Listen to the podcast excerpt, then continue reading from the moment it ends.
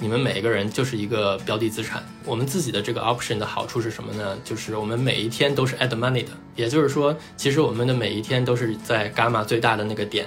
你想要让它动多少，其实是你自己决定的。如果你对自己有足够的信心，你去 long 这个 option，实际上不管怎么样，你只要通过自己的努力创造足够大的波动，你一定是离起点的那个 add money level 会很远的。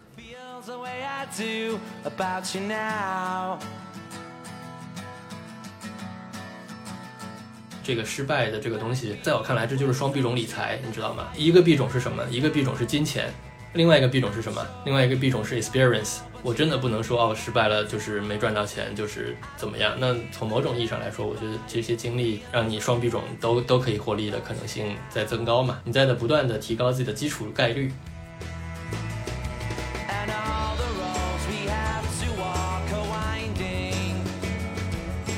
为什么我说它是反人性呢？就是你在经过了不断不断的，因为前一天睡得少，后一天做出愚蠢的决定之后，你终于总结出来了，就是人类真的是太脆弱了。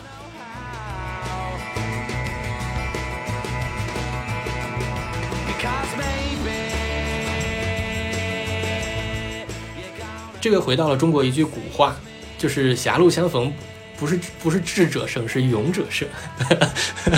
别人问我什么什么样的人比较适合做 trading，我从来都不会说，呃，做分析做得好，啊，看得准。怎么说看得准？当然是一方面，看得准，你可以去做 research，你可以去做经济学家，去给给给客户讲要做什么交易。但一个真正好的 trader，呃，还是在你的风险管理的这个 skill 上，怎么说能够差异化吧。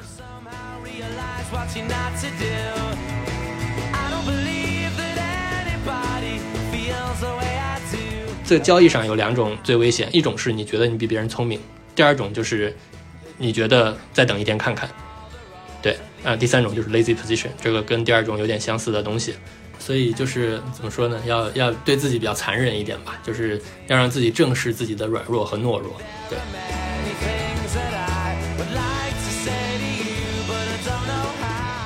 你的 risk 可以很大，你可，但你要一定要有与之匹配的 risk management skill。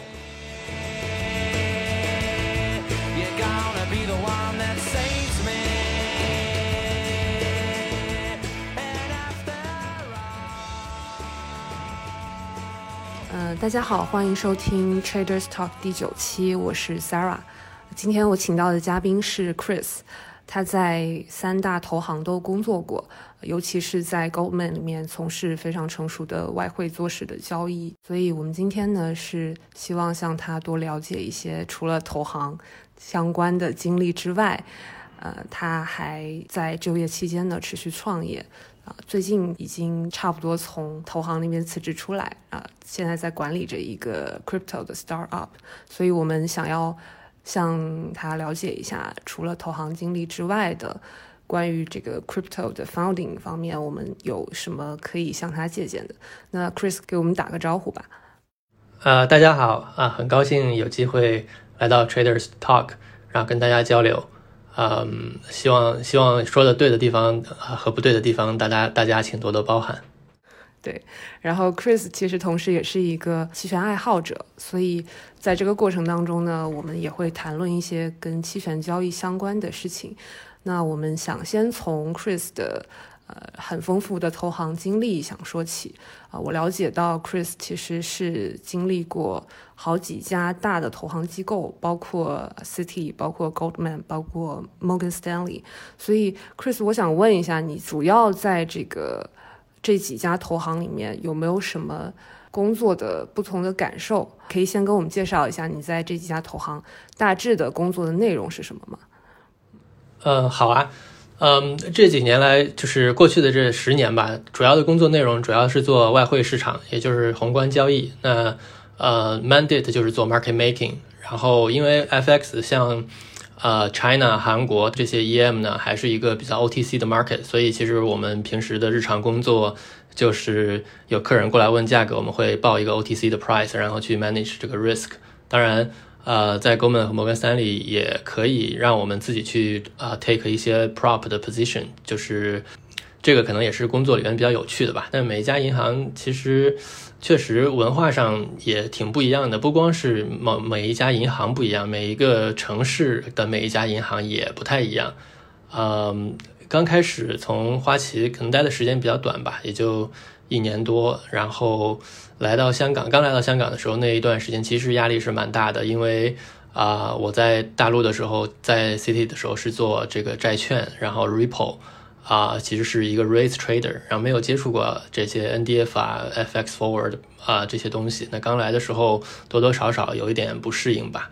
那 Goldman 呢，又是一个怎么说呢？就是非常 demanding 的一个 culture，就是说你你如果做到什么东西都没有错，什么东西都做得好的话，其实是属于怎么说符合预期。那你如果做的不够好的话，那基本上就是。就是很大程度上的 below expectation，所以就是大家其实是要求很高的。那当时我入职的第一个月吧，其实就经历了压力最大的一个月。就是那个时候，啊，我的老板是个韩国人，他呢，他其实是一个心比较大的一个一个人吧，然后性格非常随和。然后我进去之后，他就说：“哦，你终于来了，你来了之后我就可以休假了。”所以其实我我 on board 两个周，那时候系统都还没弄好。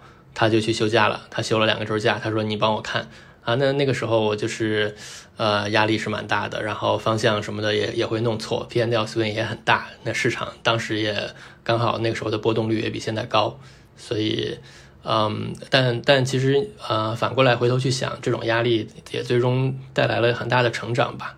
然后城市城市上来说，呃，我在东京待过几个月，那有一个很深的感触，也是一个趣事吧。就是有一天下班，我当时跟我的老板说我去理个发，他的眼睛瞪得超级大，我当时就觉得说，哎，这理发是什么禁忌词汇吗？不能讲吗？然后他犹豫了半天没有跟我讲话，然后我就说 OK，那我下去半个小时再回来。在在我正要那迈出去那一步的时候，他说。我强烈建议你不要去。我说啊，为什么？他说，如果你工作日理发的话，别人会觉得你是一个非常懒惰、不负责任的人。啊，这就是这就是啊，不同城市的一个文化嘛。就是啊，日本人是觉得在工作日你不应该去处理你的私事。像这种事情，在我们内地的话，应该。有些工作还是都是可以允许的，所以你当时是去东京那边是交换还是？呃，算是个交换吧，是个是个交换项目，对。然后他那边有个同事来香港，像这种事情在香港其实是完全没有问题的嘛，你你中间下去一下是基本上是很正常的一个事情。那我当时就觉得哇，culture shock，对。OK，所以呃，在 Goldman 这段期间是在东京待了有小半年吗？差不多对，然后不到半年吧，然后又回到香港。回到香港，你刚刚提到你在 City 那边做的主要是债券是吗？对。然后到 Goldman 是转到外汇。对。那么债券市场转到这个外汇市场，包括从呃 City 转到 Goldman，当时你是。呃，这个转换是有意的吗？就是你是有意去呃，想要在 City 待过一段时间之后，想要去换到另外一个市场，换到另外一份工作，还是有什么原因让你做出这样的改变呢？呃，应该说是有意的吧。就是那个时候呢，呃，怎么说呢？那个时候就是说，希望希望去有一些改变吧。因为在 City 上海本身有很多限制，我这个人的个性呢，就是属于那种比较。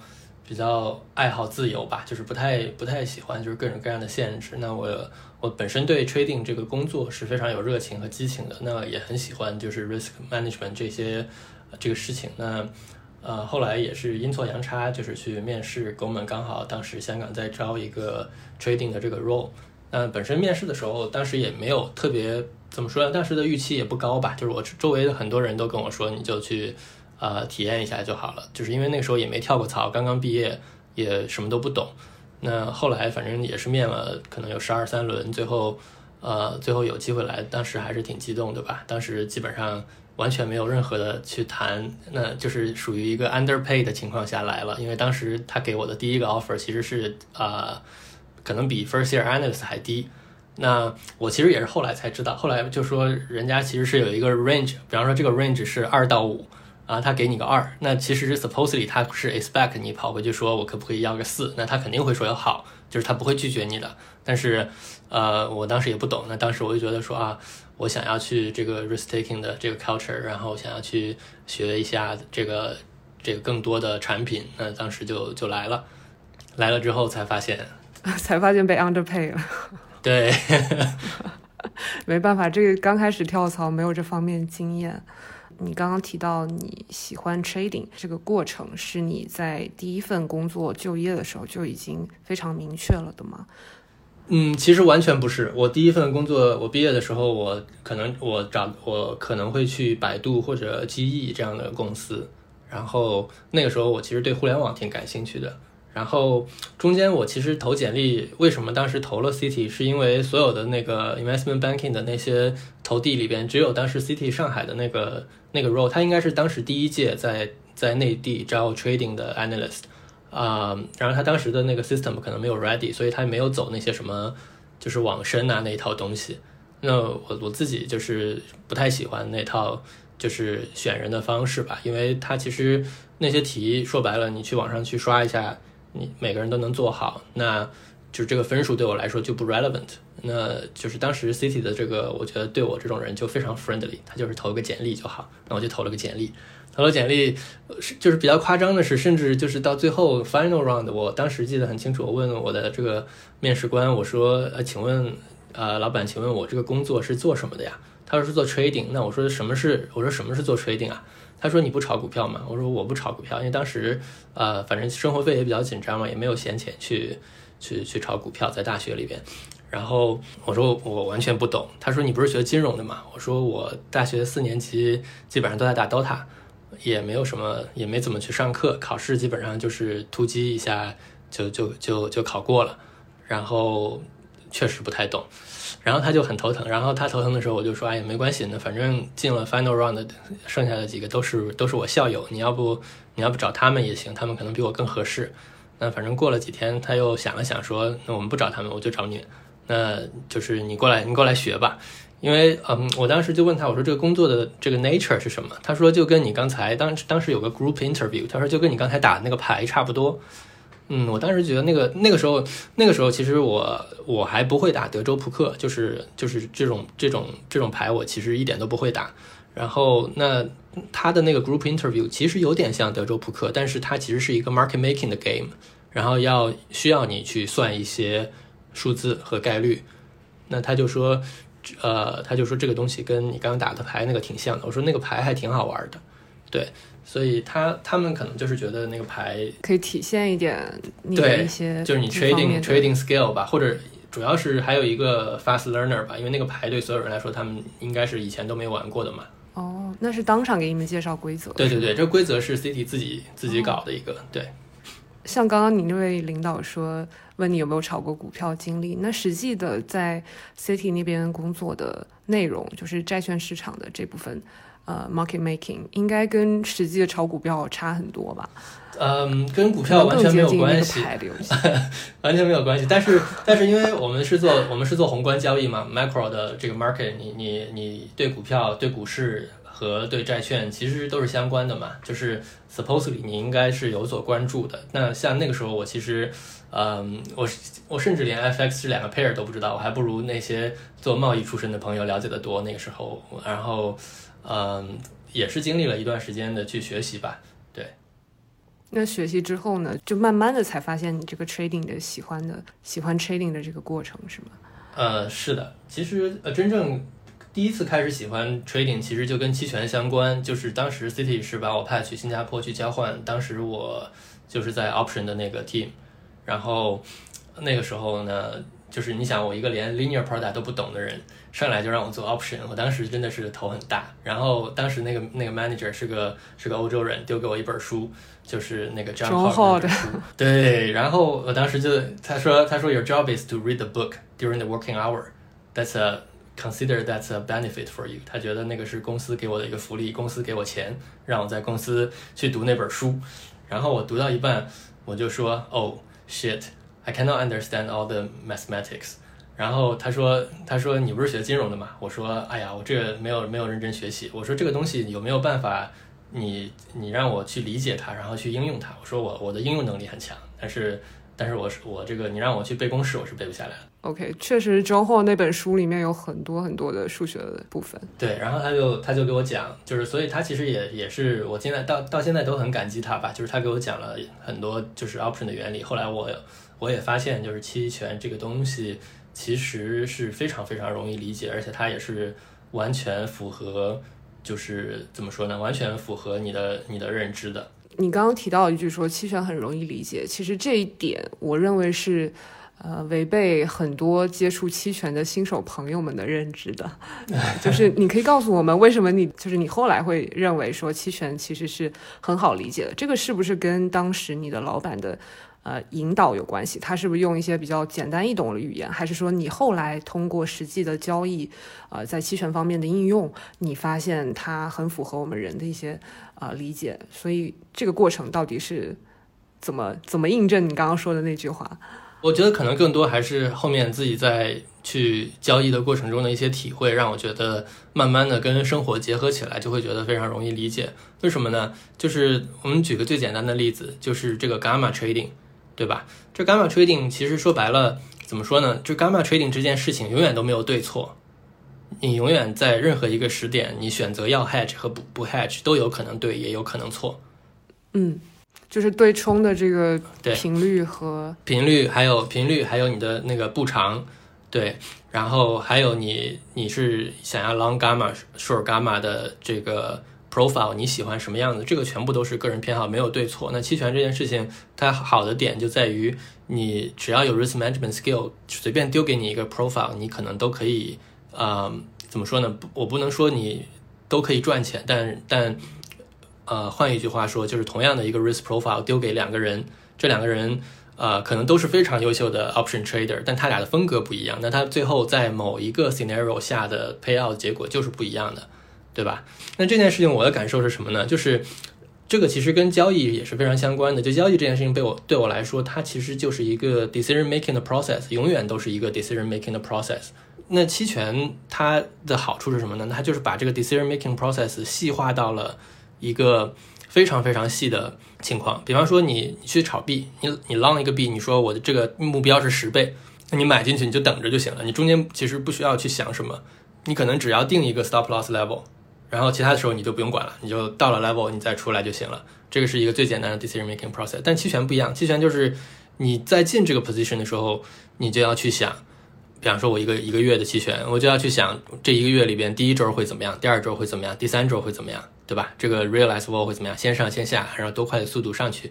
呃，那为什么我说这个东西可以跟生活结合呢？就是我在 g o m a n 的时候，我一直会喜欢跟我的实习生说一个老生常谈的故事，就是我觉得你们每一个人就是一个标的资产。我们自己的这个 option 的好处是什么呢？就是我们每一天都是 add money 的，也就是说，其实我们的每一天都是在伽马最大的那个点。你想要让它动多少，其实是你自己决定的。你如果，你如果选择这我这一天就躺在这里什么都不做，那你就是配了一天的 theta，这一天的时间就是你的 theta。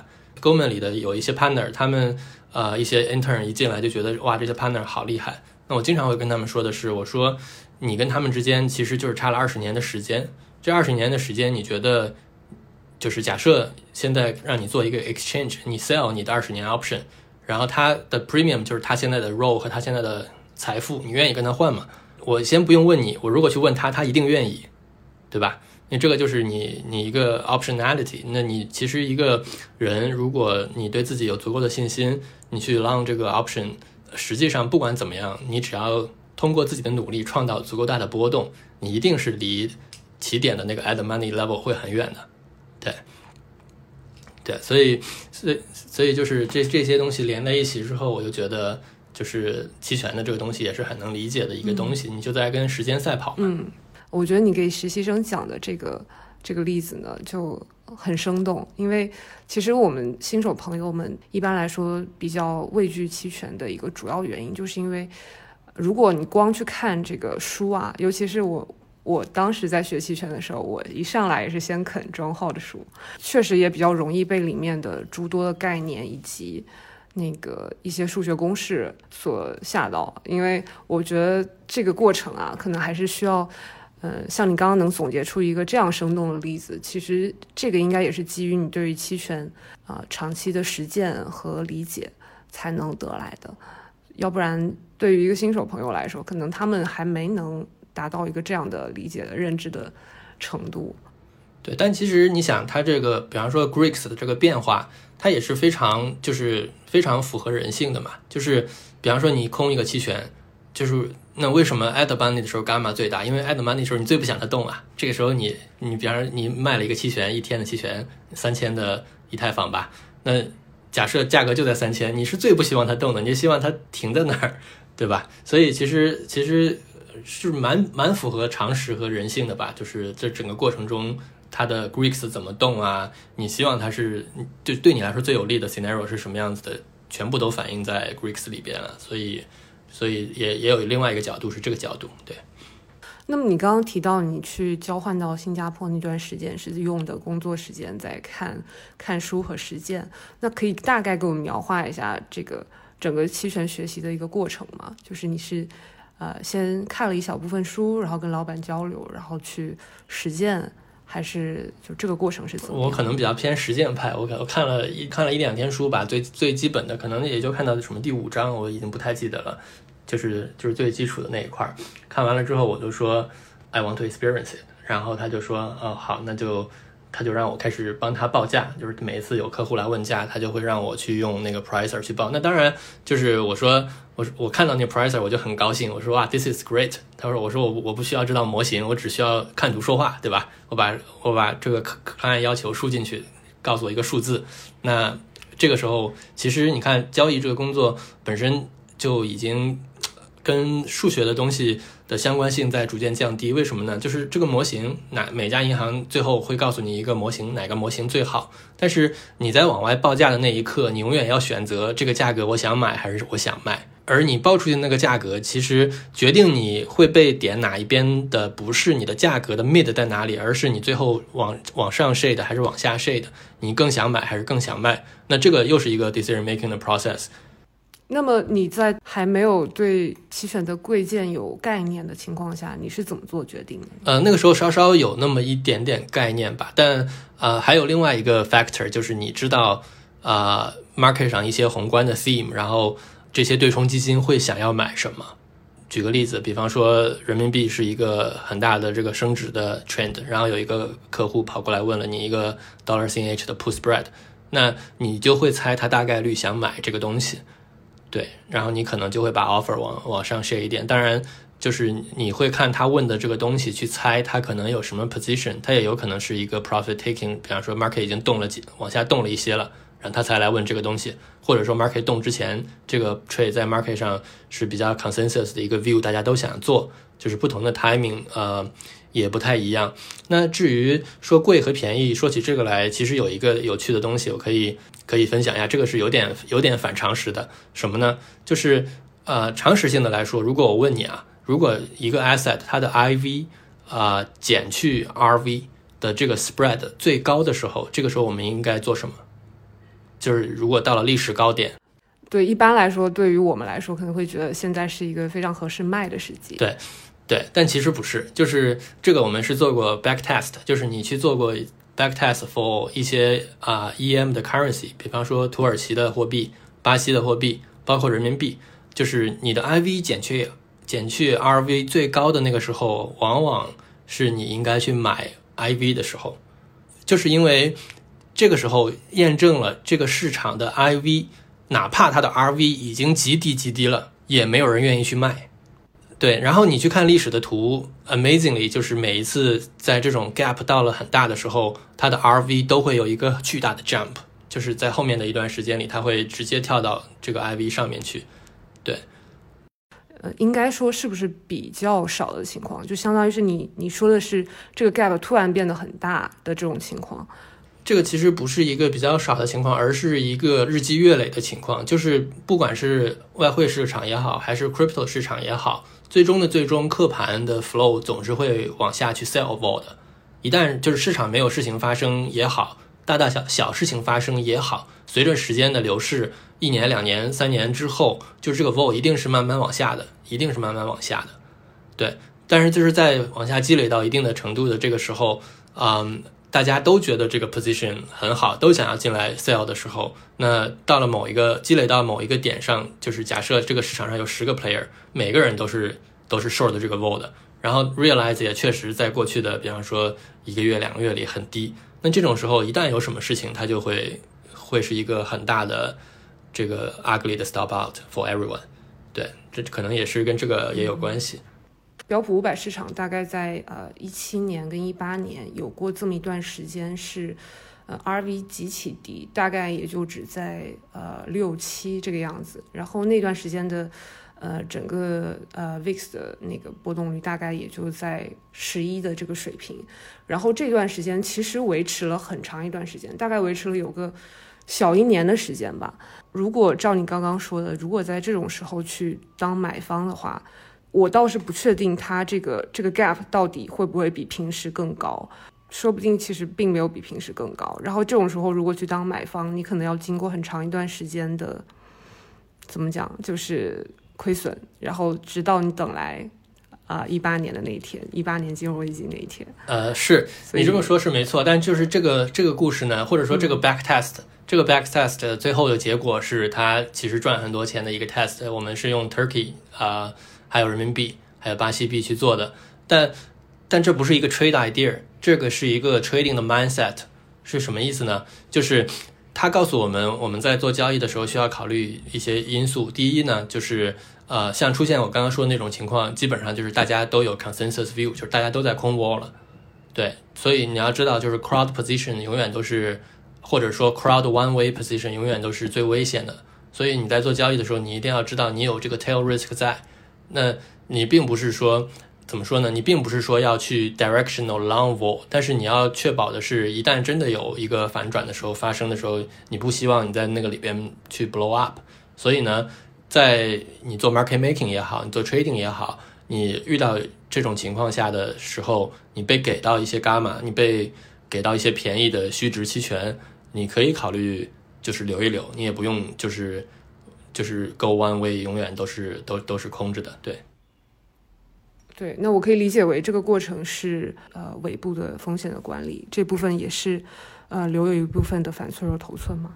呃，对，就是其实其实，在在整个这个交易的过程中，我发现呃，就是在在过去的这这么多年里吧，我们呃行业里边做的比较好的 trader，他们都有一个非常好的习惯。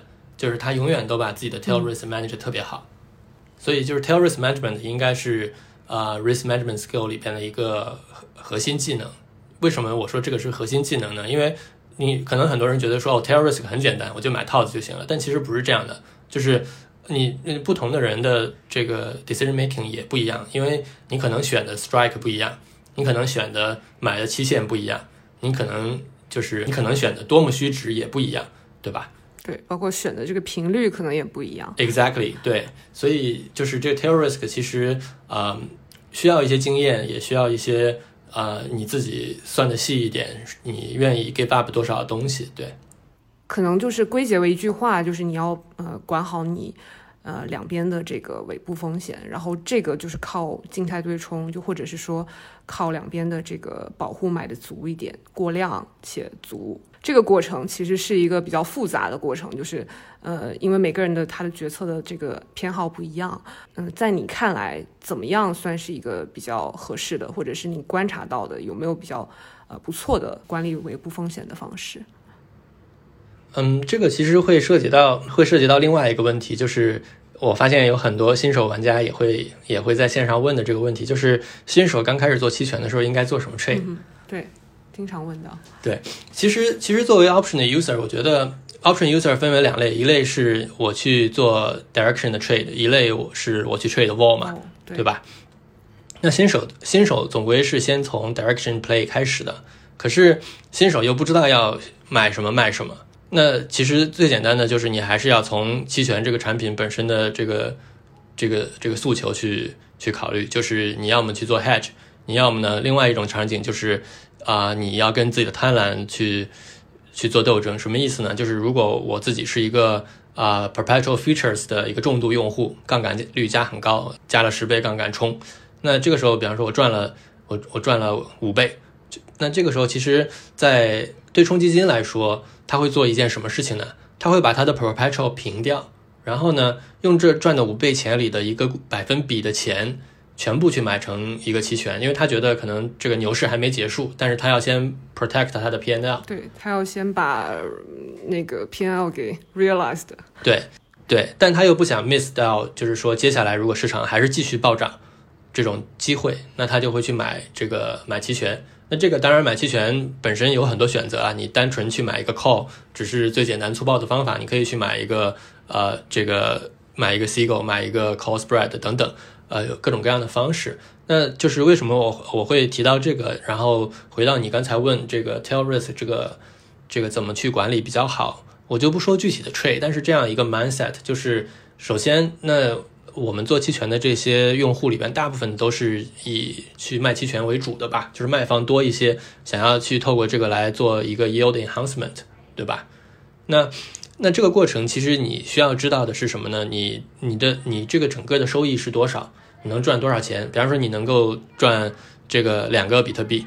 那你这两个比特币里，你你是不是应该要去花一定的成本去去 hedge？那首先你你要做第一件事情，你要你要想清楚你愿意花多少钱，对吧？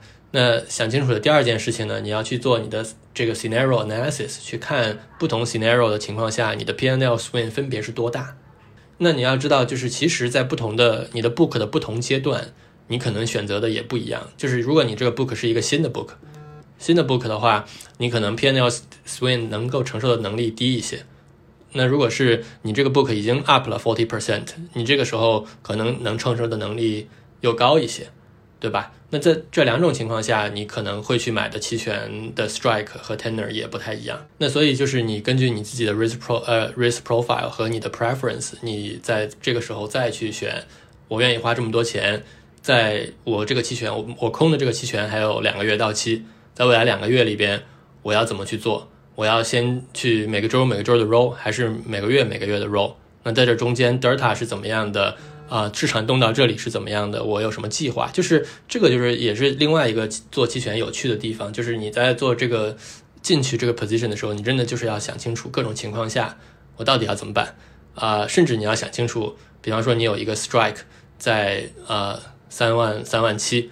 那你就应该知道，就是呃，这个 spot 在三万七以上的时候，你的 gamma hedge 的 behavior 和在三万七以下的时候，你的 behavior 需不需要不一样？或者说哪种波动的情况下，你的 behavior 要改变要不一样？我可以举个例子，就是像我其实是 short 一些呃三千左右的这个 put 啊以太坊的，对，那实际上就是嗯，实际上就是在这个过程中。我一开始的策略是尽量少去 hedge，因为之前 performance 也还 OK，这个 PnL swing 我也完全没有问题。那直到就是后面有一天是一个比较嗯，为远大于 two sigma 的 move，这个时候你知道，就是说你要更好的 hedge 的话，你甚至可以 over hedge 你的这个期权。对，所以所以就是说不同的情况下，你要想好你的 game plan。这个就是呃，怎么说呢？做期权比较有趣，也是。很多人在冲进去卖的时候，可能没有想得很清楚，就只看到哦，收益率百分之六十冲，对吧？对，其实我们刚刚已经慢慢的聊到了很多期权交易的很多细节。当时是想问说，你当时的一个学习的路径是怎样的？就是你是先呃一开始先看了几天书，然后并且就呃立刻去上手报价了。那在我听来，报价的这个过程呢，其实是呃。相当于是你并没有去深入的去了解 option 的那些 Greeks，就是你就只是呃，你就只是按照提供的模型去啊去输入一些参数，然后得到一个合理的报价。那这个过程是怎么加深对 option 的理解的？嗯，实际上我在报价的时候，我对 Greeks 是呃在理解上，我觉得我应该是比较理解了所有的 Greeks，我只是公式不记得而已。OK，对。报价这个过程，就你就觉得是对于你的期权学习是比较有帮助的吗？还是后面你也自己开始做一些期权的交易？我觉得还是自己做期权的交易比较有帮助。那一开始我做的也更多的都是一些 directional 的，比方说做一些 call spread、put spread 这种方向性的，然后阶段性的 trade。那后来也是到呃一七一八年的时候，我才开始去去做这个 Surface 的一些 trade，去去去做 Vol，然后去去透过 Vol 来赚钱。对，OK，所以其实，在啊新加坡的那段经历，主要是一个引入。那后面你自己私底下用你自己的资金，还去做了很多其他的期权方面的实践。嗯，用的是老东家哥们的资金，呃，就是因为那边其实他是非常鼓励朱尼尔去去学习新东西嘛，所以呃，这个这个我到现在也是觉得受益匪浅吧。啊，那个时候就是我我说实话，就是刚开始做的时候，肯定是付了很多期权费，亏了很多钱。呃，就是你 net net 是赚钱就好了嘛。你做 market maker 的好处是你你总归。最终，最终你还是能赚钱。那你赚了钱，有一部分钱就是你你你你用期权花掉了。呃，当然了，就是这个时间也不是很长吧，也就六个月的时间，后面就基本上也是能赚点钱的，所以所以也还好。对，呃，这部分经历我们就说的差不多。所以整个从 City 到 Goldman 到后面啊 Morgan Stanley。嗯，在这个过程当中，你自己对于期权的理解也越来越加深。那同时，你是不是，嗯，你还有一些自己的一些创业的项目，或者是就正在进行当中，并且最后又，呃，因为据我之前的了解，你最后又兜兜转转又回到，呃，期权这个事情本身相关的一个，呃，一个 fund 在管理。所以这个过程可以给我们大概讲一下吗？呃，可以啊，可以啊。其实，其实也是怎么说，都是命吧。我一九年的时候就是辞职去创业，是去做一个呃跟税务相关的技术的 solution。然后，那当然也是同一批创业的小伙伴啊。那我们在做这件事情的过程中呢，当然这个也是就是回大陆真的感受到了，在大陆做生意是完全完全不一样的啊。你就是就是，当然像我一个一毕业就在外资这么多年，诶，多多少少会有一些。不太适应吧？啊，你需要就是就很多时候人比事情重重要啊。不管你的产品有多好，你没有人情卖不出去啊。像像这种情况就是发生过，怎么说呢？很多次吧，有很多的 case，最终我们都是啊 block 在了人情这一关吧。那我们做税务的话，跟相关部门合作也也会比较紧密。那在这个过程中，我在这方面我在处理，就是我在处理跟这些人。呃，交流和沟通的过程中，我自己也太嫩了，就是我其实处理不好这些事情。嗯，那沟通上有些时候，因为我我我可能比较比较 aggressive，然后又 trading 出身，就是基本上就是 I want this done，I want this done。那就是这个 logic 和和体制里边的这个讲话方式是完全不一样的嘛，对吧？所以所以这个这个方面，是碰了很多壁，直到最后的最后，啊，也是非常 frustrated。但是呢，就是一九年到到二零年，当时辞职的时候，那个公司的老板就是说你辞职去哪里？我说去创业。那创业的话，他其实是 offer 给了我一个休半年假的机会，啊，休事假。那我就也就休了半年假，顺势去做了一些事情。那啊，做下来真的是比较比较受挫吧。那当然刚好也是受到疫情的影响。那本身如果没有疫情的话，说不定在二零年年初我们是能拿到一些大的单子的。嗯，但后来因为疫情也是大家整个就 lock down，那这个 business 也就没有办法推进。另外呢，就是呃，我又真的不擅长在国内去做做这个 marketing，嗯，所以所以后来就回来了，回来回来了这个市场。那回来这个市场就是呃，小伙伴们，我们其实还是在一起，包括我现在呃合伙人，他是我的大学同学，我们两个人从零八年开始就就打定了主意，一定要创业。嗯，这些年这些年也折腾了很多创业的想法也好，实践也好，那经历也经历了很多东西。那二零年的时候，呃，就是后来公司里面刚好是有做算法、做 AI 的小小伙伴啊，他们也都非常优秀。所以那我就说，那既然是这样的话，要不要尝试一下去来做点金融相关的？因为呃，我们俩我跟我的合伙人其实一八年的时候是有过想要出来搞一个 hedge fund 的一个。experience 一七年底一八年，就是那个时候我从 Goldman 跳槽的时候，那一段时间我差一点点就没有去到下面一家，我就想要直接去 launch 自己的一个 fund，啊，那当时也是因为遇到一些其他事情，也是没有没有没有搞起来。那本身就是我们其实这些事情都已经很熟了，然后呢就让小伙伴们去做了一些股指，呃股指呃股指期货的这个高频交易。对，那做到后面，其实策略从回测的角度上来说，或者说从呃小的实盘的角度上来说，也是能赚钱的。但是呢，要赚更多的钱，就需要去大量的资金投入去买机器了。嗯，就是去买超级计算机啊，去把机器放在交易所旁边啊，这些事情。那再加上国内其实呃量化交易也会有各种各样的什么监管啊这方面的 risk。那后来我们就决定说，哎，我们还是不要谈这这个浑浑水了。那固定固定资产投资太大了，然后我们又是一个小创业公司。那那刚好一七一八年，我跟我的合伙人，我们俩是啊接触过 crypto 的，接触过这个 market。然后我就说，那我们来看看 crypto 吧，这这个市场好像又又火起来了。所以我们其实啊二零年下半年就打算开始去。看 crypto，但其实真真正正开始做 crypto，因为前面高频也好，宏观的也好，因为做了一些宏观的分析吧，就是用用一些数理模型来做一些或者说大数据分析吧，去做宏观的一些交易。嗯，那些东西收尾大概就是已经是二零年年底了，二一年年初的时候我们开始看数字货币，可能过了年三月份才正式开始做。那个时候就发现哇，套利好容易赚钱啊，那我们就先做个套利吧，然后。就做做了三四个月时间套利吧，就七月份套利就正式上线了。也是这件事情让我觉得，就是说 crypto 这个行业真的机会很多。像套利这件事情，我们觉得是一个非常非常容易的事情。然后，啊，我们是实际上是把这个整个 process 做成全用机器人去做的，啊，也完全不需要人，就是你相当于把钱丢进去，机器人就会去做 allocation。那当然，就是因为我们在做做到了这一步，后面其实团队也比较有 capacity 去做一些其他的东西。加上我以前的经历，对期权一直都很有热情。然后啊，crypto 的期权其实一七一八年我们也是看过的。啊，像 Deribit 之前也早就已经开好了账户，也一直没做。嗯，那就是啊，套利做好了那段时间，我们就感受了一下，发现这个市场真的是啊大有可为。那后来我们就做了一个。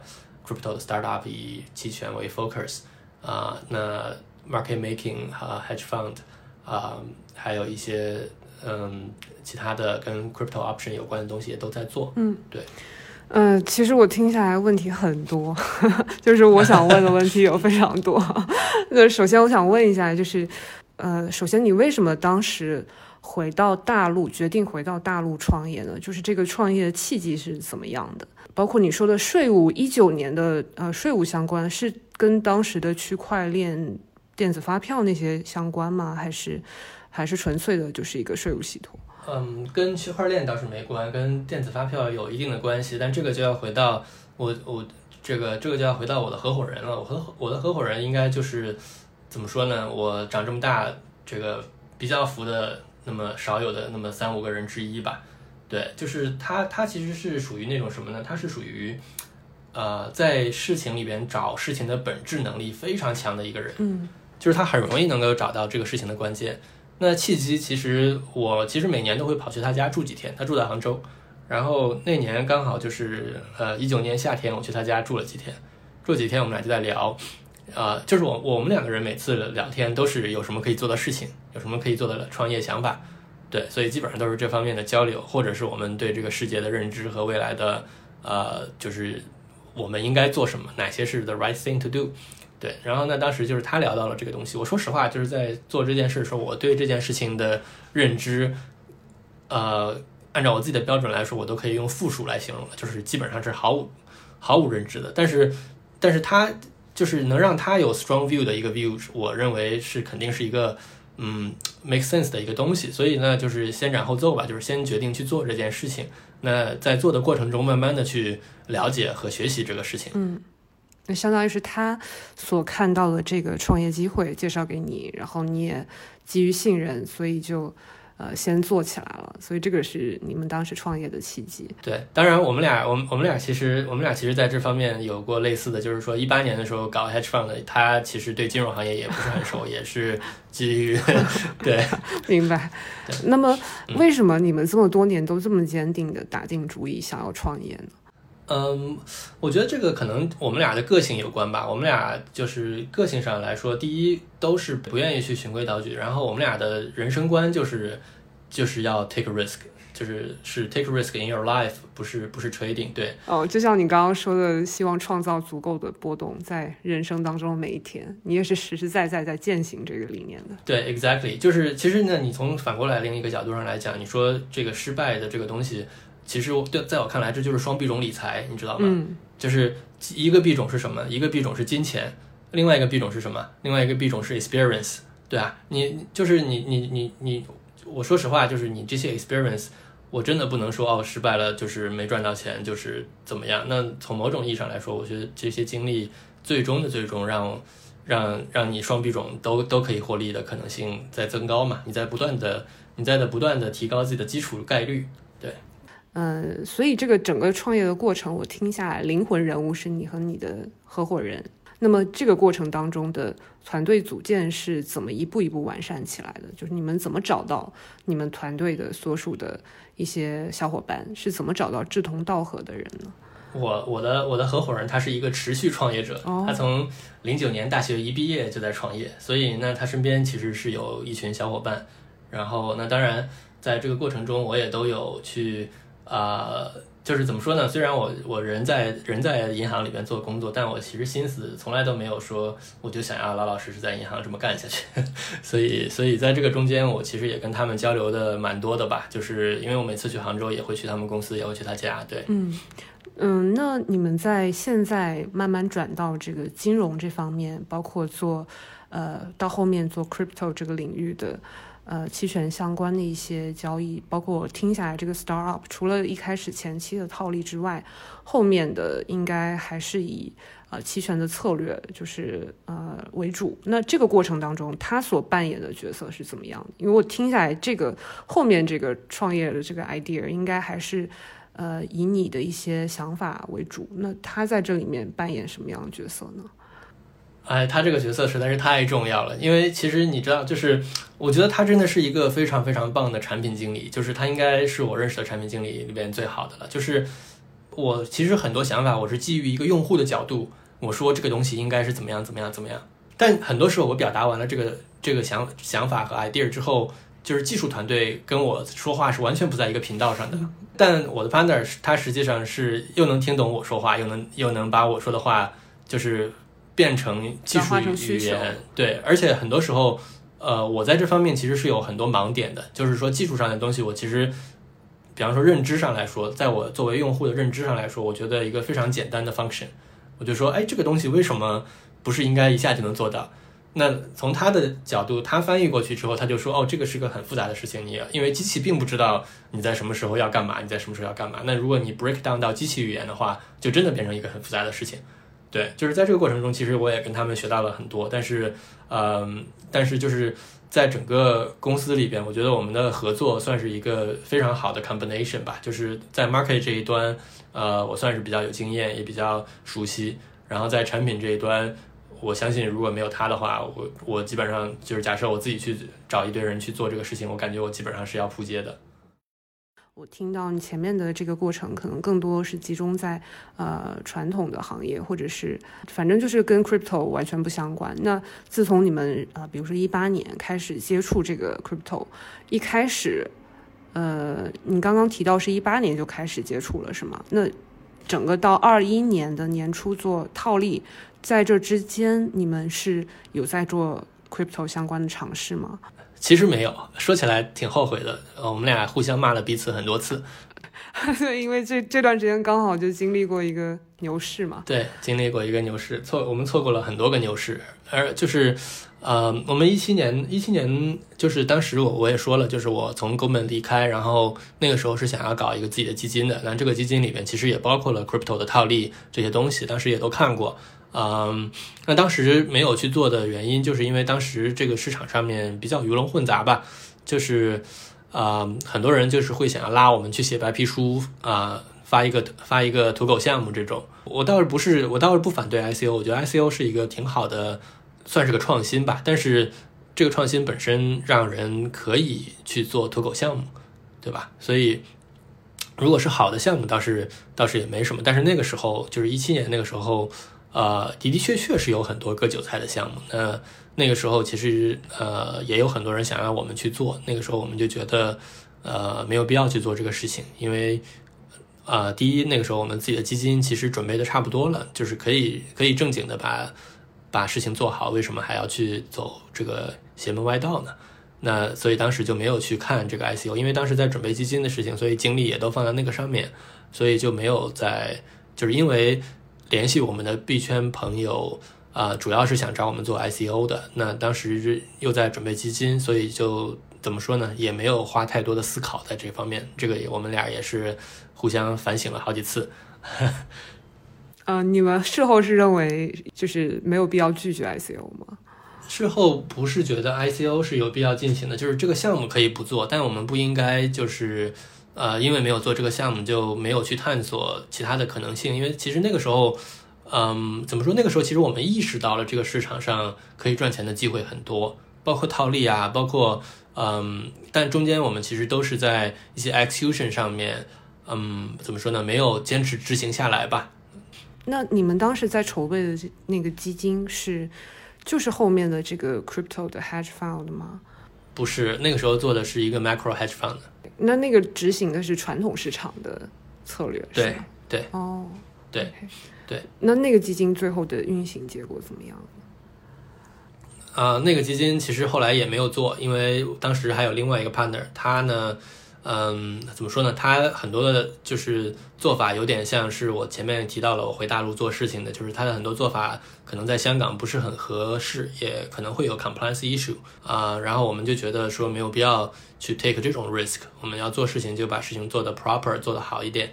啊，所以就是当时这个事情，当然这个也是我跟我跟我的合伙人，我们两个就现在的合伙人，我们两个其实也是有进行过就是交流，然后最后决定说，呃，算了，我们不要 take 这种这种 tail risk，那那又回到这个 risk management，这个其实对我们来说是个 tail risk，对。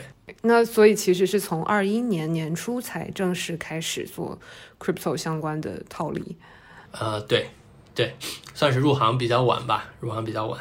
嗯，那这个过程呢？你们做的是什么样的套利机会呢？是期限套利吗？还是哦，OK，你们是什么都做？对对对，都做。套利现在你们是已经实现了完全自动化是吗？呃，对对，完全自动。那现在也是持续在运行，因为我看你在就是在 Greece Day Life 的实盘里面有一个。Robot trading 这个是不是就是你们的套利的那个不是那个那个不是哦，那个不是那个那个是一些那那个是个测试，就是其实我们的 Robot 自己是有自己的整套前台后台系统都有的，就你们有自己的静止展示系统，就是包括啊对对对。哦明白明白，那这个就是这个机器人套利的这个过程是一直都有在进行的是吗？呃有的从七月份正式上线开始吧，就一直一直都是开着的对。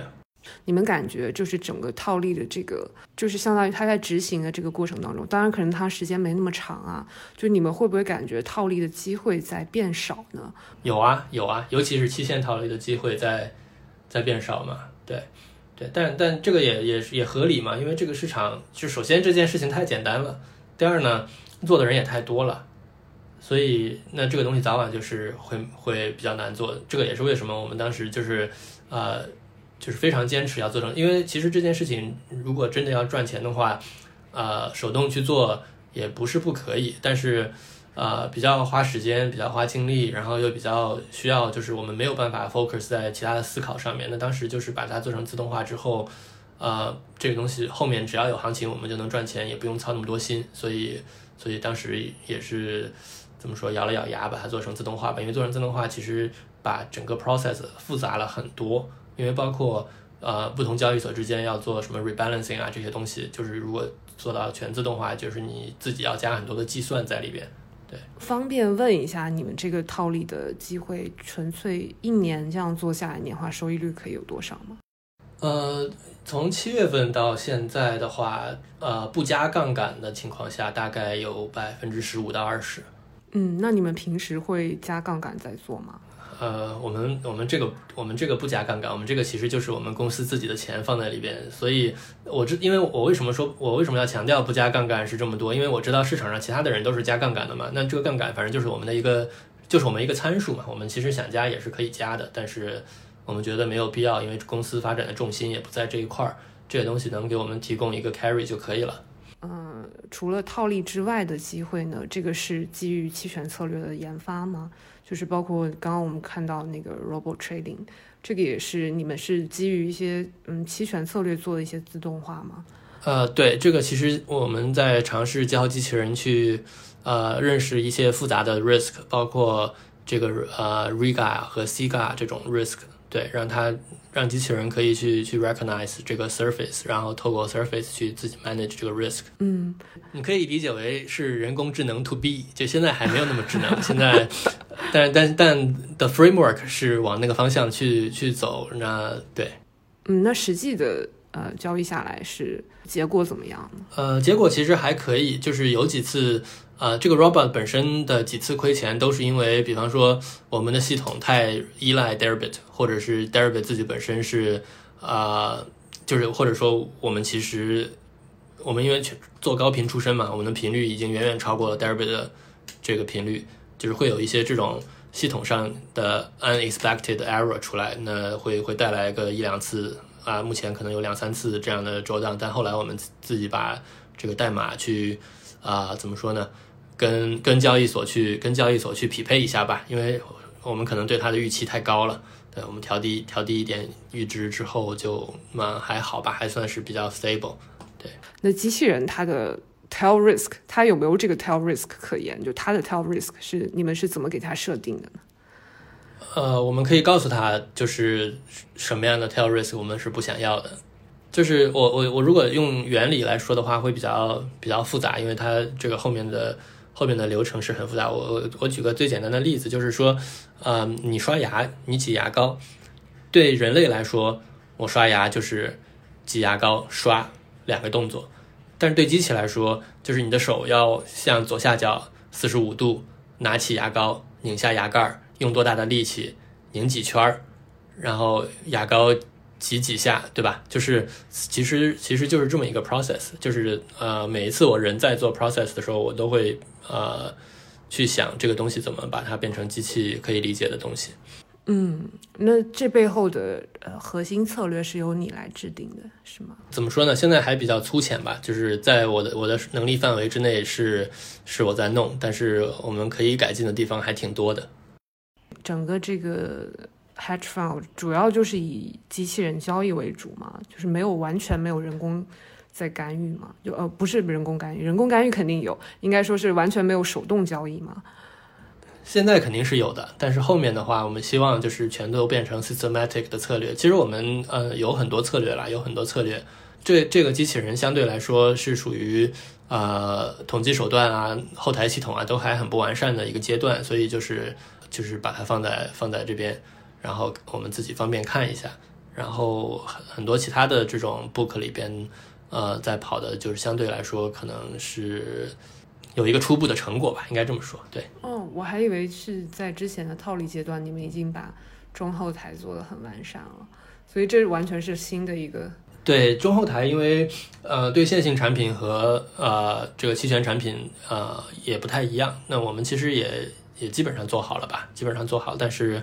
但是怎么说呢？但是，嗯，真正把它 scale up 还需可能需要再测试一点点时间。对，嗯，呃，我我想知道有没有一些比较容易让我们理解的或者常用的一些策略，或者你觉得比较好用的策略，可以给我们分享一下。嗯，这个怎么说呢？大的方向上来说，跟大家差不多吧。基本上就是呃，选择比较比较。这个好的点去 sell vol，然后用告诉机器人什么时候要 hedge，什么时候不要 hedge，啊，那基本上就是你你你赚的基本上是一个 average。那另外呢，就是还有一些是 surface 上的，这个这个其实我看之前群里面也有讨论过，就是说你你怎么样去把这个 surface 上最陡的那一块去去赚到，你去把这个 roll down 赚出来。对，然后那你又有一个怎么样用最便宜的这个 protection 去做？那就这些东西基本上都是 option 里边的常规操作。对对，所以在进入到就是整个数字货币领域啊，嗯，相比于你之前熟悉的传统的金融市场，你觉得进入到这个数字货币交易的这个领域，它给你带来有什么新的感受吗？就是相比于传统金融市场来说，当然，第一个最直观的感受就是 volatile，波动率很大。对，嗯，第二个呢就是。这个当然就是我们现在也呃怎么说，刚进来的时候真的是觉得这个市场上可以赚钱的机会真的是太多了，嗯，所以就是比较蓝海吧，就是尤其是尤其是机器交易这一块儿，嗯，感觉还是有很多机会的。尤其你看交易所本身的基基础设施，它就本身就不是一个量化 friendly 的一个 framework，所以你可以透过这个，你是实际上你可以知道，嗯。比较强的一个量化交易背景是能够在这里边捡到一些钱出来的，对，这个这个可能是最大的感受吧。在你从接触期权到现在，其实你自己本人是都并没有停止，就是啊 option 上面的交易，对吧？我觉得接触 option 应该可以说是一个比较呃里程碑式的吧，或者说是一个节点的转换，就是在这之前跟之后。啊，你的感受或者说你的经历是怎么样的？就是 option 给了我一个很大的信心也好，capacity 也好，去 take 更多 linear risk。为什么呢？就是比方说，我们现在是有一个非常好的这个 carry trade，然后我就放进去。那如果说没有 option 在的话，我可能像以前在银行里边，我可能只敢开一百个、两百个 million dollar 的这种头寸，然后就。就多了的话，你也不敢，因为外汇市场这个每天的这个波动率可能也就是一到两个 percent 这种最多了嘛，就也不是说最多吧，就是比较多了，算比较多了。对，那像这种情况下，你不敢开大头寸，但是如果有了期权的这个 protection 的情况下，这个 carry 又非常好，你又知道这个交易短期内应该是 work 的，那其实有效期权的保护情况下，你其实是可以开到五百到六百个 million dollar 的。嗯，像之前就是说人民币这个市场是有一个很好的 linear 的 cash trade，这我就不具体解释什么 trade 了，就是说这个 carry 非常非常的好。对，那当时呢，其实我是用的是这个 Vega 去 protect，那就是你 long Vega，你其实你要知道的是什么呢？你买一个一年的 straddle 在那边，你知道你其实假设市场不动的情况下，你你前三个月的 theta 其实不太多的。你你可能就是亏从十二月 roll 到九月份的那个 option 的 surface 上的 roll down，对吧？但但当时呢，就是人民币的这个 FX forward 的这个 vol，它其实啊九月份和十二月份基本上是 flattish，你甚至是九月份比十二月份高那么一点点的一个状态。所以呢，你就知道你持有这个 你持有这个 VIGA 的持这个持仓成本其实不是很高，对。那当时我其实就就浪了一个挺大的一个 Vega 吧，浪了浪了三四个 million 的 Vega，这个 cash 我就敢开的很大，cash 我就可以开到六百七百。但其实那个时候我记得很清楚，其实那个也是啊，二零一九年人民币破七的时候那一波，一口气冲上去。那其实那个交易，其实我的 linear 呃 linear 的那个 position。呃，net net，因为它是个 spread trade，也不是一个就是方向性的。如果是方向性的，会亏很多钱。它是一个，它是一个 A versus B 的一个 spread。那那个东西最后可能是 linear 是亏了三个，但其实期权是赚了五六个 million dollar。对，所以你 net 还是赚钱的，因为你这个 vol 一下子就 blow up 了，就是你一破期，你的整个 surface 一下就上去了，那你 long 了三四个 million 的 vega。对，所以，所以那就像这种情况下，是我认为一个比较好的一个 portfolio，因为你其实你持有三个月，你成本不是很高的情况下，你这三个月的 carry 是 significant。所以我就想问说，其实是有给你们这个自由度，让你们去发挥自己觉得合适的策略的，是吗？呃，是的，其实呃，其实总的来说，您只要管理好自己的 drawdown 就行了。就是你比方说你，呃，你假设你你现在已经赚了十个。那这个时候，你可能捉档可以接受的程度稍微高那么一点点，对。那假设你现在是亏钱的，你可能就要做的小一点。嗯，明白。嗯，然后你刚刚提到这个人民币破七的这个，也提醒我，就是你之前在做外汇市场的这段时间，应该也是刚好经历了，是不是也刚好经历了八幺幺汇改那段时间？然后那段时间，对我就想知道那段时间，嗯，你你的经历是怎么样的？你的 portfolio 是怎么度过这个八幺幺会改给你们带来的冲击的？那天那天其实，呃，怎么说呢？那那段时间真的是一个比较宝贵的市场经历吧。我觉得，就是那天早上我还在吃早饭的时候，看到这个中间价一下子一下子跳起来了。那嗯，当时第一反应就是追啊，追进去，是肯定要追进去。就是中国的央行其实很少会去去 send 一个这么清楚的 signal，对，就而且是完全超预期这么的这样的一件一件事情。那当时其实。呃，也还是蛮刺激的吧，因为就是我前面提到做交易本身实际上是有点反人性，然后它其实是要求你你这个人不断的走出 comfortable zone，什么意思呢？呃，一个呢就是你亏钱的时候，你你你的心里是怎么想？其实你要知道，就是做交易这件事情，为什么我说它反人性呢？呃，我给你们举个例子，就是如果你今天晚上只睡两个小时，你第二天。白天做 trading 的时候，同样的波动，你一定更容易 stop loss。这个是激素对你的影响。你第一天睡得不好，你第二天你的情绪承受能力就是比平时要弱，你自己都不知道这一点。你当时的情绪就是一定会让你 pull the trigger。那呃，为什么我说它是反人性呢？就是你在经过了一不断不断的因为前一天睡得少，后一天做出愚蠢的决定之后，你终于总结出来了，就是人类真的是太脆弱了。那么，在第二天你下一次再有这个情绪脆弱的时候，你要去 pull the trigger 的时候，你就要问自己，等等等等，我现在是因为情绪脆弱，还是因为我不喜欢这个 trade 了，还是因为我到了我的 stop loss，还是因为怎么样？真的这几种情况，你 take 的 action 是完全不一样的嘛？比方说，有一种情况是，我今天亏的这个钱让我很不舒服，有了一定的情绪，但是我还是喜欢这个 trade，我也没到我的 stop loss，甚至我觉得这个波动结束了，我应该 double up。对吧？这个是一个理性的分析和决定。那么第二个呢，就是我还是喜欢这个 trade，但是我到了我的 stop loss，我应该 properly manage the downside，我要去做什么 action，对吧？那第三个就是我也不喜欢这个 trade 了，但是啊，我还没到我的 stop loss，我要不要再等等？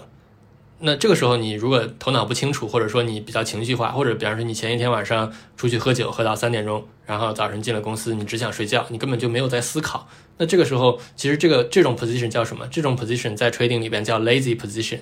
你已经不喜欢那个交易了，只是因为那个交易，比方说亏的钱不够多，那你就拿着它。这种头寸其实是最不应该有，也是最危险的，对吧？所以就是怎么说呢？这个交易，这个让你不停的走出你自己的。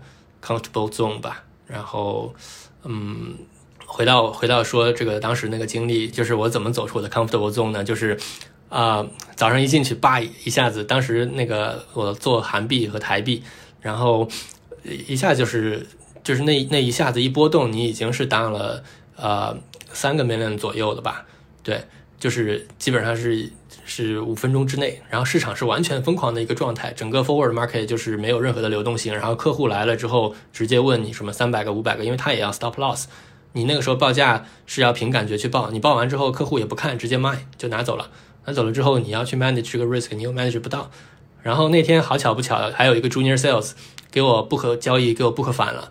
不可反了之后，呃，就是后来我再去评他这个反的交易之后，又多亏了一个 million。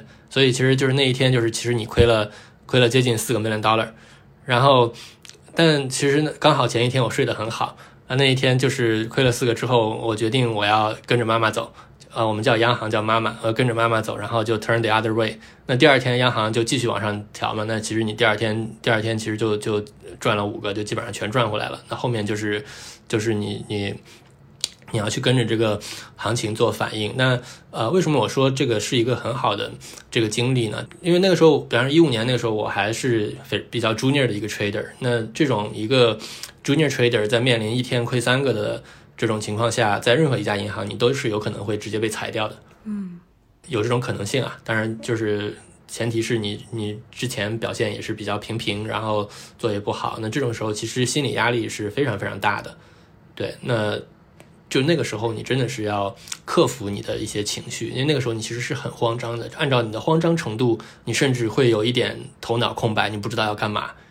靠什么来克服这个情绪呢？就是你靠你刚刚说的反问你自己，理性的去判断你现在到底是由于什么而不敢去做这个交易吗？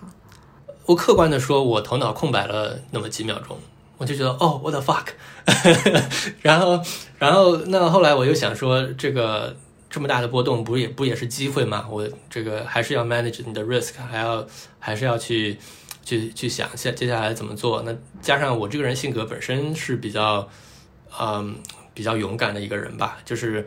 呃，我有另外一个事情是我一直跟我的实习生说的，就是在这个市场上，就是一个最危险的 trader 是什么样的状态呢？就是这个 trader 认为他比市场上其他人都聪明的时候，是最容易最容易亏大钱的。然后另外一点呢，就是说我会跟哥们的实习生我说，你们来到这个里边，你们就应该知道，你周围的同事 supposedly 应该都是这个 industry 比较聪明的人。我们不说最聪明的，那大家其实智商上应该不会是有一个让你收别人智商税的方方法。对吧？这个回到了中国一句古话，就是狭路相逢，不是不是智者胜，是勇者胜。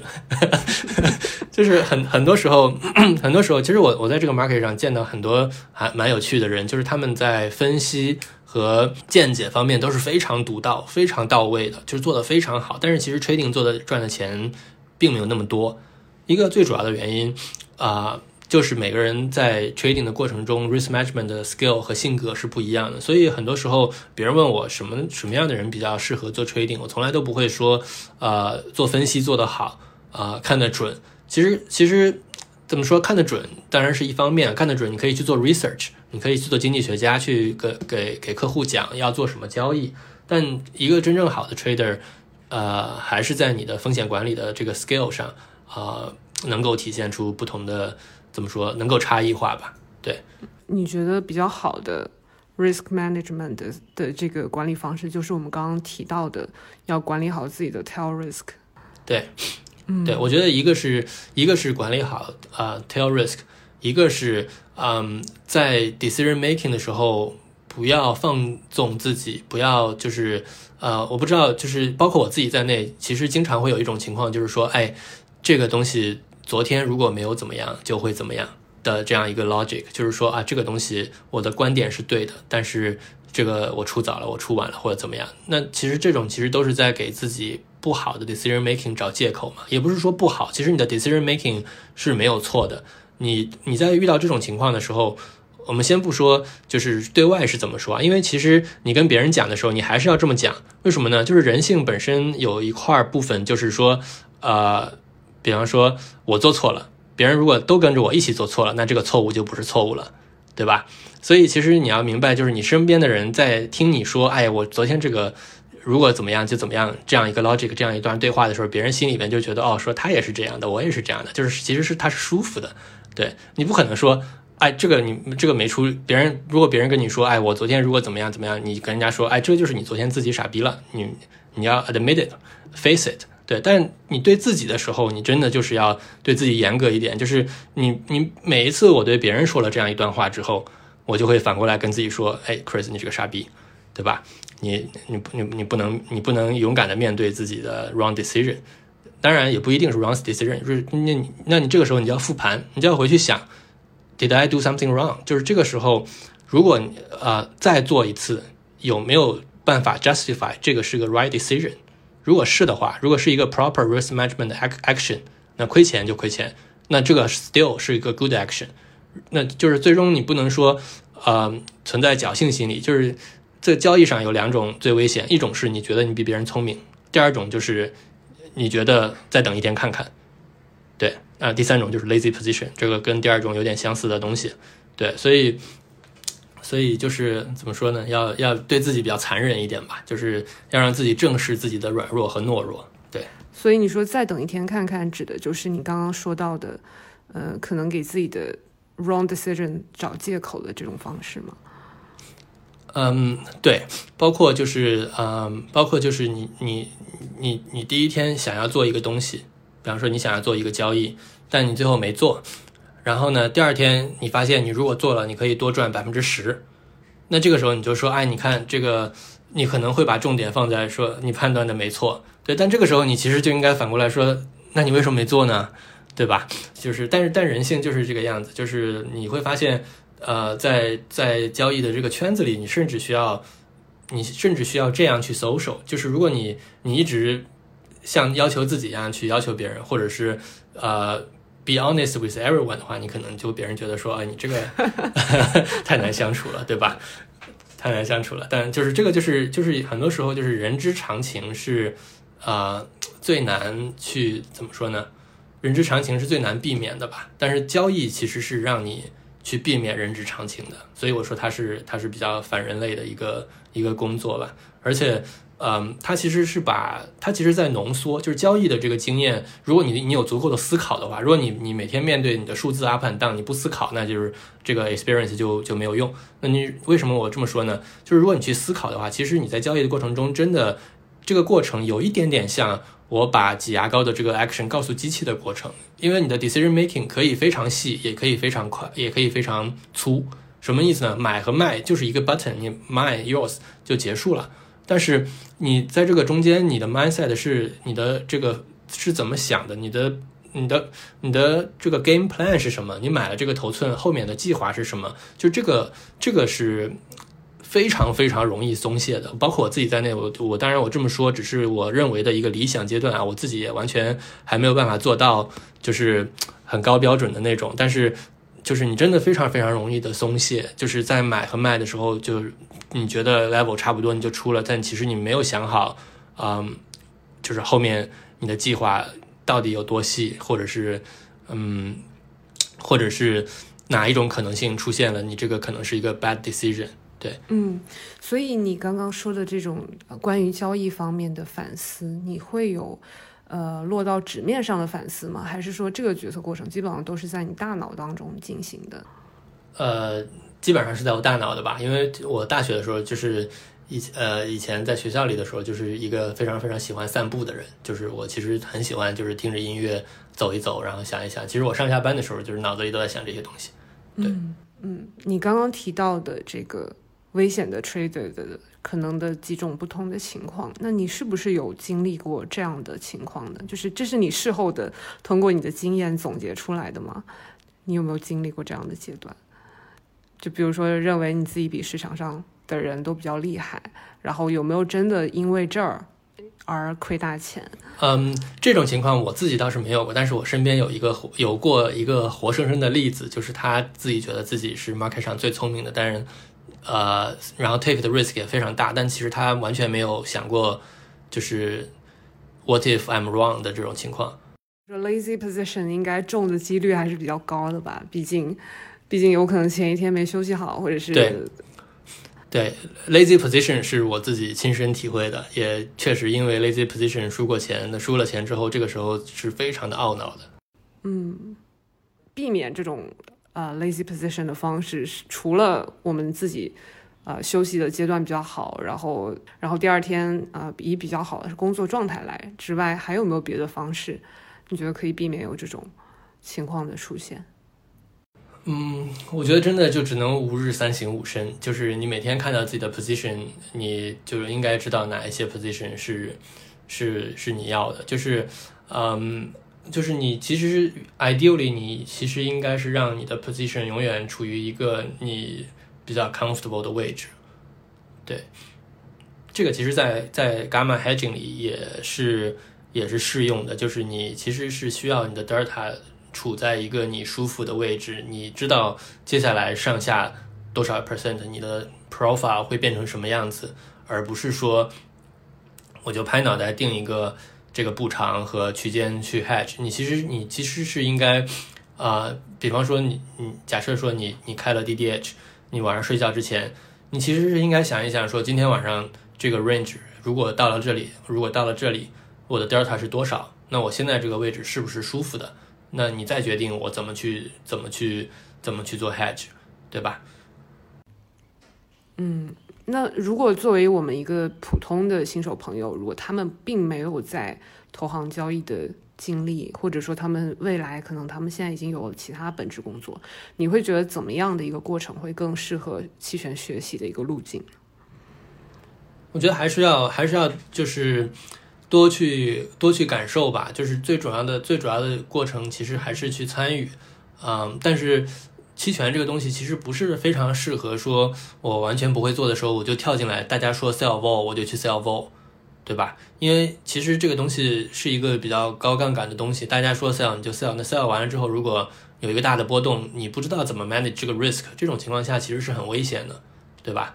所以我其实还是比较推荐大家一开始在交易的时候，嗯，是付一点学费，然后去用我刚刚提到的其中一个比较呃比较好的例子，就是说你线性产品赚了钱，然后你想要 TP，你 take profit 之后呢，你自你自己把你赚的钱里拿出个什么 ten percent 来，再去做一些就是比较好的这个 option trade，然后在做了这个 trade 之后呢。嗯，就是你做 option 的 trade 不能像你做这个，有可能是新手会犯的一个误区，就是我买了一个 call 之后，我就放在那儿，我就等它到期 perform，或者是因为如果是这个是个 performance，呃不，sorry，这个是个 directional。trade 的话可能会是这样，当然你比方说像呃我们一些群友，他是他自己就是在 long gamma，他肯定不会说我买了就放在那儿，对吧？那我就说一些新手，他说我有一个 view，然后我把我的线性产品换成了期权，买了之后就放在那儿。那其实你拥有任何期权，或者是你空任何期权的这个过程中，你真的应该多去观察你的 risk profile，然后呢？你看你的 risk profile 里边各各种 Greeks 的变化，还有你的 PNL，呃 attribution 啊，哪些是 make sense，哪些是不 make sense，嗯，你你这样你才能有一个就是直观的感受，包括像这个 surface 上的这这些呃这个 convexity 这些东西，你如果你如果没有问过说，哎，这个 PNL 为什么对不上这样的一些问题，对吧？呃，你其实很难感受到的，你其就是很多时候你一个 unexplained PNL。你你拿出来，你说，哎，这个是什么？就是就是你你知道，你真的去细到了，你问了这些问题，你才会知道说，哦，这个就是这个这个 surface 上的这个 convexity，对吧？嗯。所以所以我觉得一开始我我更推荐我更推荐大家就是啊是 linear 产品做了之后，还是把期权当成一个 leverage 的工具。为什么这么说呢？就是说传统银行里边去看一个期权的 trade，通常会去看什么呢？会去看。你 max payout 是多少？什么意思呢？就是你期权费如果是一块钱，我 max payout 是七倍、八倍、九倍，那这个就是你的 leverage ratio，对吧？然后，那你这些东西进这个期权之前，你都要想清楚。也就是说，我花多少钱的期权费，我希望达到一个怎么样的收益？那你也不能说啊，比方说你你说你有一个 view，你说今天去涨，那我就去买个 call。那你买什么 call 呢？你买 add money，显然 add money 是就是最贵的，对吧？那你你说啊，我买个什么 ten percent away，那你买什么期限呢？反正你买一天肯定是到不了，就是或者说很低的概率会到，对吧？那就是你选期限选完了之后，你你还要想你的 break even 是是在哪里？因为也不是说到了三到了到了你的这个 strike 你就赚钱嘛。那就是你你要把这整一套的东西想清楚了，你再去买再去卖，对。那包括你去卖期权，你尤其要算清楚说这个时候你的。你的到了什么位置，你的 P N L 是多少？但是这个东西，嗯，你的直观的 P N L 可能跟你算出来的也不太一样。因为假设 supposedly 你你 sell 了一个期权，你理论上单纯的从 strike 的差别来说，你是五块钱，但是因为还有一个月到期，可能你第一天输的钱可能看出来就是一块钱之类的，对吧？嗯，因为因为还没有还没有锁死嘛，你要知道就是在在。在随着时间的推移，你是越来越会接近于那个，那那你的你你的这个直线的偏 profit profit and loss 对对，所以所以就是想清楚，就是然后自己不停的去看自己的 risk profile，在这个过程中去感受吧。对，其实这这个 experience 不是很昂贵的，因为你每一个期权的 ticket size 也不是那么大嘛，就是你其实是多这样感受几次，你就比较有有感觉了。对。嗯，所以对于新手朋友来说，你觉得呃，实践是比起理论的，包括那些数学公式是更重要的，对吗？因为我听你刚刚说的中后的那个书，可能你呃翻到第五章，你也就直接去体验了，就是相当于对期权有一个基本概念之后，你就基本上已经开始去体验了，所以你并没有去细究那个数学公式。包括你到现在，我不知道你到现在为止定价呀那些，你是后来有再继续去深入的去补，还是说你就基本上是以实践为主了？其实，其实你这么想，就是我虽然不知道这个公式是怎么推导出来，但是这些所有的这个 Greeks 其实它都 make sense 嘛？对，为什么呢？你说这个这个这个 Vega 对吧？那你当然是波动率越高就越贵了。你你同样你定了一个目标，你如果波动率不够的话，你是不是这个期权就应该不值钱？波动率高的话，它就应该有机会能够 cross 你的 strike。对对，就是它是符合你的认知和直觉的，所以呃有这样的感觉，你觉得就已经足够了，足够你去对对对，甚至其实就是在这里面，如果说说到一些细节的话，甚至这些细节也是完全符合常识和人，就是符合常识的吧，就是啊，甚至一些 convexity 这这些东西也都是符合常识的。那你说为什么这个 smile curve 为什么是长成嗯长成这个样子，对吧？啊，为什么它的 risk reversal 是负的？那因为就是那那这个币圈对于它是一个风险偏好的表达。你你 market 跌的时候，通常是行情不太好，然后有什么不好的事情发生，这个时候 market 可能更 volatile，所以 downside 的这个 vol 比较高。那涨的时候可能倾向于更平稳，那 vol 会低一些。对，那那还有像伽马，刚刚我我也提到了伽马为什么在什么地方更大，就这些所有东西都是完全。符合常识的嘛，就是一个非常常识性的东西。你甚至可以，就是不知道公式的情况下，别人问你哪一个哪一个 Greeks 在哪种情况会怎么动，你完全可以想一想，它就应该是怎么动，它就是怎么动。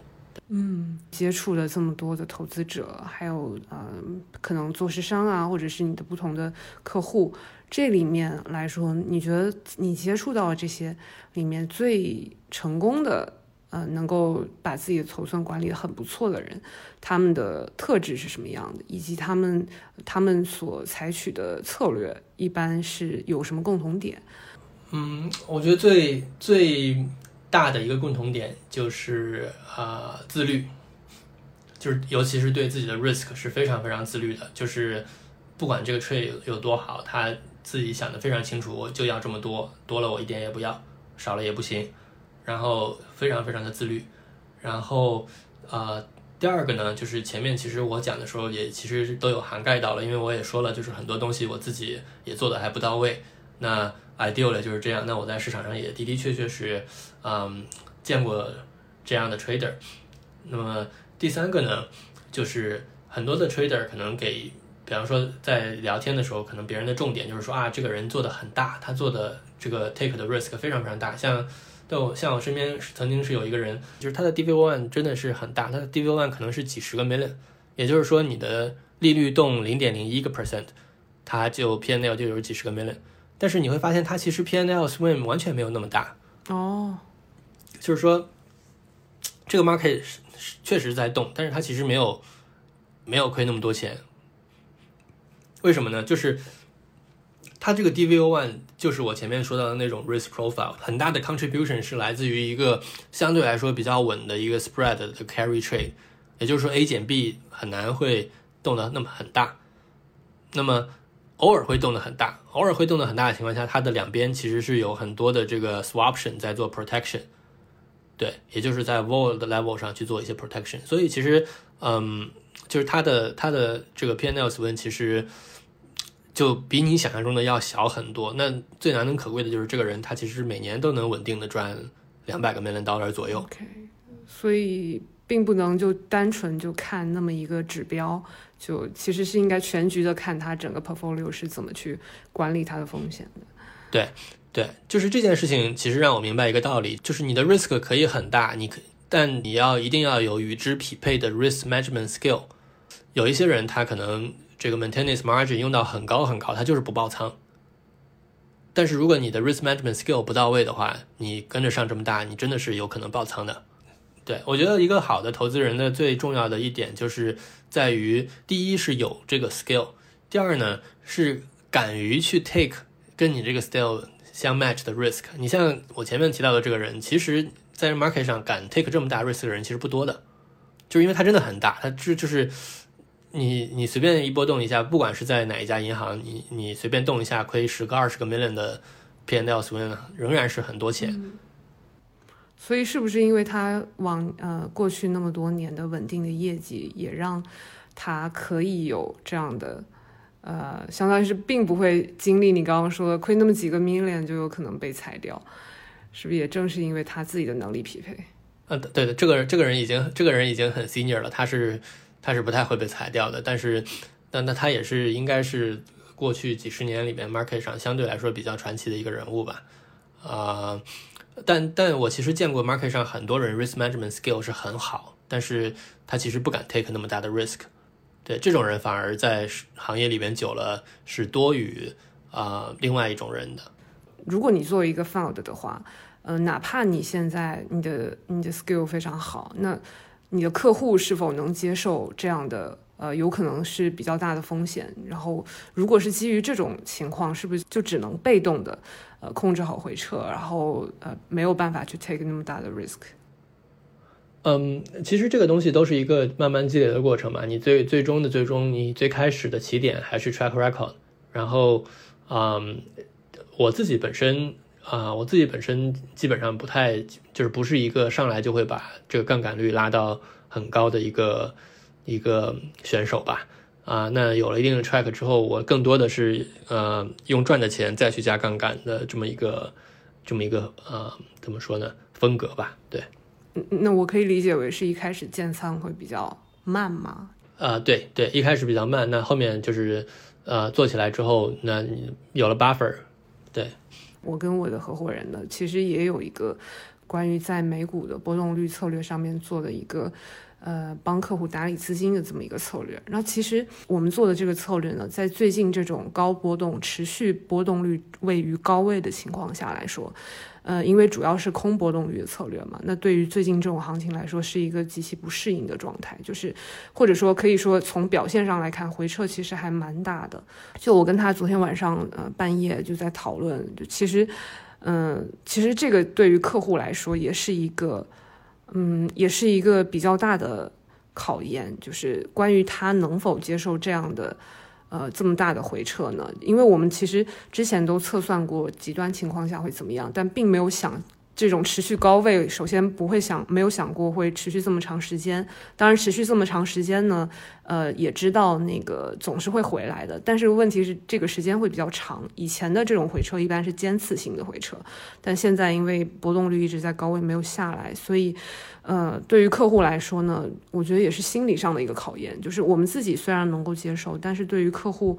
客户还真不一定可以接受这样的情况，所以我们昨天晚上反思了一下，就可能之后，嗯，会至少帮客户做出像刚刚你说的，做出一个呃一个利润垫之后，我们再把仓位逐步的往上去升。因为现在我们呃建仓风格呢，可能就一开始基本上就把后续的决策前置之后，就把后续的呃各种想象的可能都。都考虑好，但是仓位确实是一开始打的比较满，所以就会导致在对于最近这种行情来说，加仓会比较被动一点，就基本上没有加仓的空间。这样子，就是就这个就是说，你你进一个交易的时候，你大概你应该知道你的 full size 是多少，然后呢，这就好像你打牌的时候，你知道你这手牌打完了之后，下一手就要被推 all in 了，你要做好这个准备。